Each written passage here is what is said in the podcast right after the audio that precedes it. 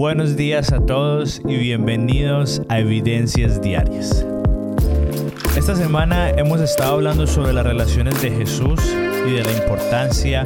Vimos de cómo en los evangelios Jesús fue muy intencional con sus discípulos que iban a ser las personas más cercanas a Él, que Él no dejó al azar o, o solamente dejó que pasara, no, sino que Él fue intencionalmente a escogerlos. Y el día de ayer hablamos del primer tipo de personas que debemos de tener y escoger intencionalmente en nuestras vidas, que son las personas con las que recibimos, que son las personas más cercanas. El día de hoy vamos a estar hablando de las personas a las que le damos. Y esto no es muy común porque sea que usted asista a Casa Evidencias, que sea cristiano o no, casi siempre estamos buscando cómo recibir y sobre todo cuando estamos empezando a seguir a Jesús el pastor, los líderes, la iglesia, ¿cómo puedo yo recibir? Pero algo que podemos aprender de la vida de Jesús, de otros apóstoles como fue el apóstol Pablo y de las personas que admiramos el día de hoy, es que siempre tienen personas en las que están invirtiendo. Y e independientemente de si usted lleva un año siendo cristiano, un mes, o toda su vida, siempre debemos estar buscando a quién le podemos ayudar a que se acerque más a Jesús.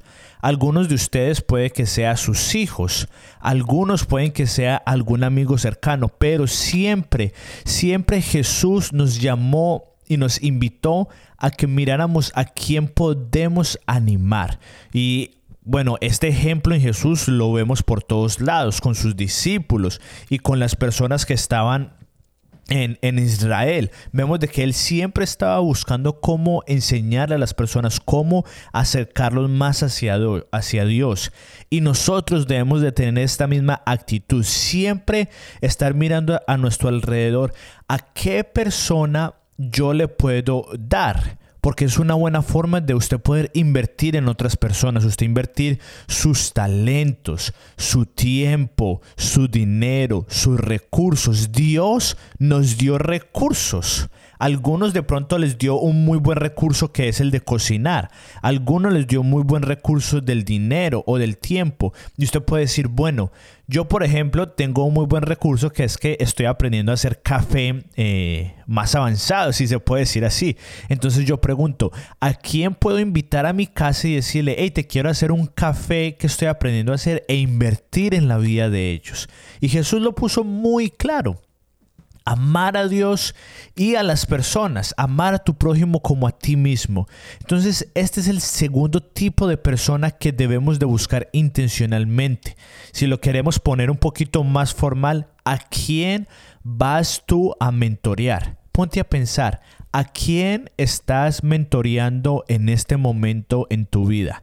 A tu esposo, a tu esposa, a tus hijos. Y es más, yo te animaría a que si tú tienes esposa o esposo, tienes hijos, que aún así busques a otra persona.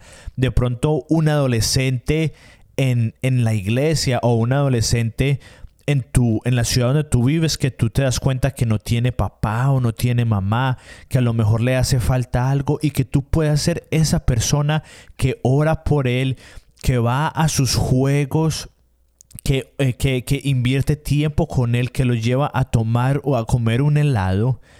Y ahí vamos a poder en realidad entender lo que Jesús nos dijo, que es mejor dar que recibir. Entonces es importante que tengamos personas con las que recibimos, esos amigos cercanos, pero también es importante que tengamos una persona en la que estemos invirtiendo, en la que estemos útil, en la que dejemos que Dios y Jesús nos utilicen para que nosotros en la vida de estas personas reflejemos el amor de Dios. Y no te pierdas el día de mañana porque vamos a estar hablando de la última relación que necesitamos y es la relación de las personas de donde recibimos. Entonces, número uno, aprendimos que es con las que recibimos. número dos, a las que les damos. Y número tres, de las que recibimos. Y nos vemos el día de mañana en Evidencias Diarias.